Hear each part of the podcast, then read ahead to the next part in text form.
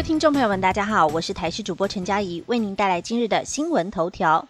首先来关心疫情的部分，北市府替代役确诊三位发言人，媒体事务组全隔离，柯文哲惊险避开。台北市政府又出现了确诊者，据了解是一位在十一楼媒体事务组上班的替代役，在 PCR 阳性确诊之后，媒体事务组办公室十八名同仁，包含三名发言人陈志涵、魏文元，还有魏佑任，全数被框列隔离，要等待裁剪结果。台北市长柯文哲因为没有跟这个替代役有过接触，暂时不需要隔离。但如果有媒体事务组的同仁又确诊的话，届时柯文哲也有极高的可能性会被框列隔离。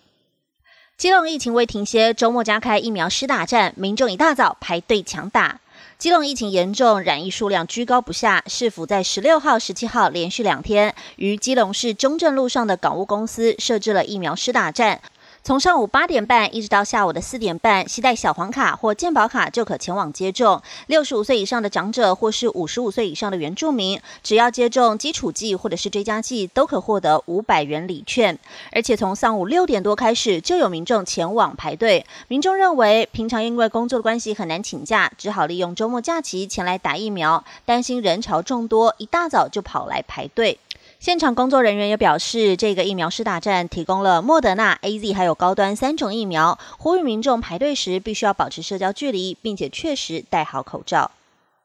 继续来关心轻症在家预备起跑，Omicron 五种症状靠家庭常备药可以对付。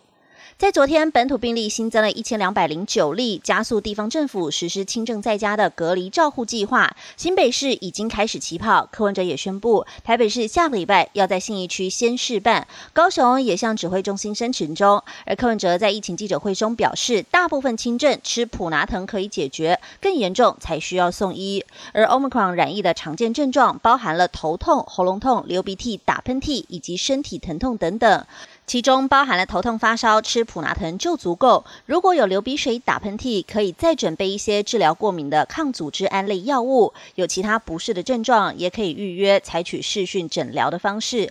而下个礼拜要在新营区开始试办的轻症在家，也就是确诊者可以在家里要有独立卫浴，最好不要挤太多人。情况比较好、比较年轻、安全的，就先留在家里；有状况再去专责防疫旅馆，更严重送医院。如果疫情持续升温，那么台北市十二个行政区都会比照办理。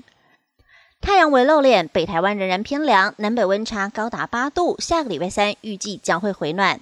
气象局表示，受到东北季风的影响，今天清晨天气仍然偏凉，在桃园以北还有东半部地区会有局部短暂雨，新竹以南多云到晴。在中午过后，中南部山区容易出现局部短暂阵雨，而到了下个礼拜一、礼拜二，东北季风又会增强，水汽也会变多，要等到下礼拜三，各地才会逐渐回暖。而在今天，受到东北季风的影响，北部还有东北部地区都仍然是偏凉的。在台南以北，还有东半部地区以及离岛的部分，需要留意路上强风特报。另外，在澎湖、金门、马祖路上有十级强阵风出现的可能。而在温度的部分，今天在桃园以北、宜兰地区白天高温大约是二十到二十二度，其他地区温度较高，中南部渴望来到二十七到三十度，感受上比较舒适温暖，但是南北温差大约有七到八度之间。而在明天天气的部分，跟今天天气形态比较类似。北部地区在白天持续偏凉，在桃园以北和宜兰的高温也介于二十到二十二度左右。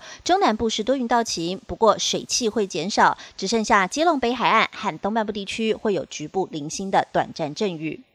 国际消息则是要来关心，美国总统拜登跟空气握手的诡异动作影片曝光，健康话题再度被讨论。美国总统拜登十四号在一场演说上，一个动作引发全球网友讨论。因为拜登在演说结束之后，竟然转身跟空气握手，诡异行径让外界再度开始质疑他的身体健康状况。以上新闻由台视新闻编辑播报，感谢您的收听。更多新闻内容，请锁定台视各界新闻以及台视新闻 YouTube 频道。